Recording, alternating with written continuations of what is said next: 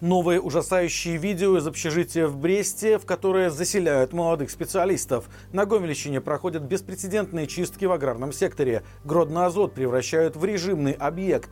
Подробнее обо всем этом в ближайшие несколько минут. Подписывайтесь, ставьте лайк этому видео и не забывайте про безопасность.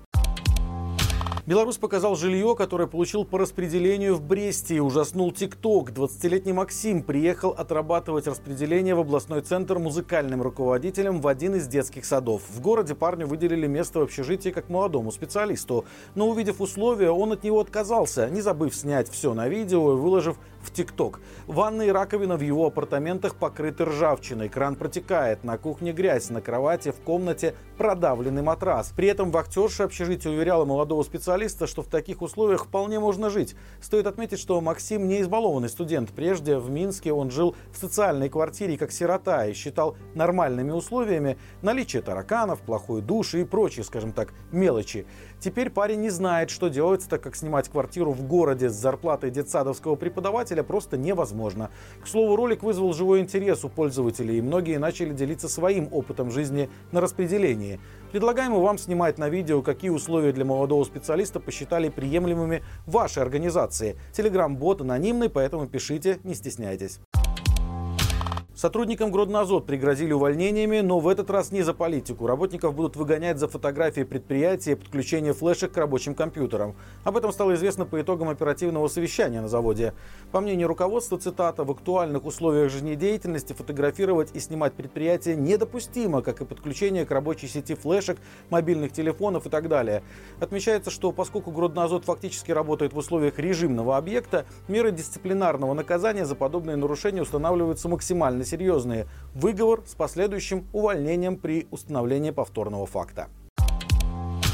В Гомельской области проходят беспрецедентные чистки в аграрном секторе. За последнее время были задержаны десятки руководителей сельхозпредприятий, а также чиновники райисполкомов, курирующие сельское хозяйство.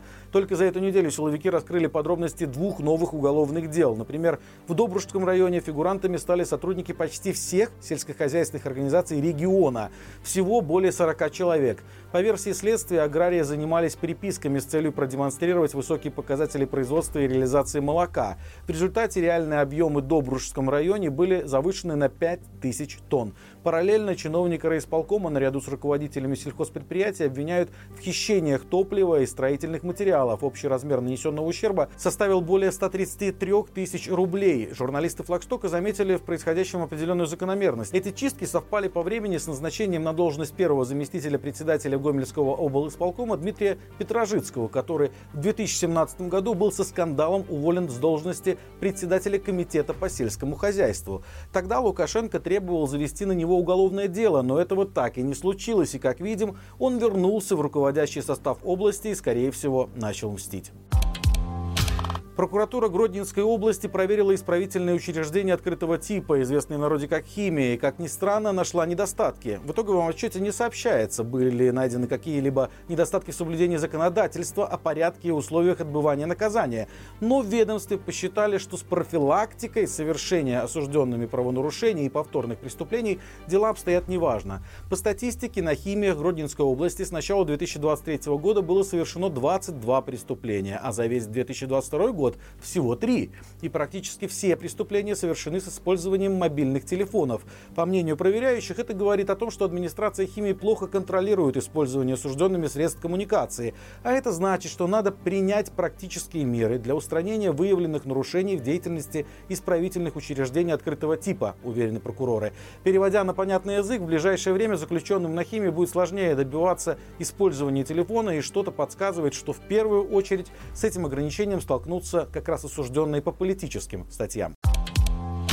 Минск Транс будет отправлять автобусы в Ригу через Вильню. Сделают это из-за закрытия пункта пропуска на границе Беларуси с Латвией. Напомним, такое решение было принято 19 сентября правительством страны с учетом большого количества случаев незаконного пересечения границы между странами. В среднем через этот пункт пропуска въезжали 625 человек и выезжали 605 человек в день, а также примерно 86 грузовых автомобилей в обе стороны. В настоящее время на границе Беларуси с Латвией остался только один действующий пункт пропуска – с белорусской стороны он называется Григоровщина.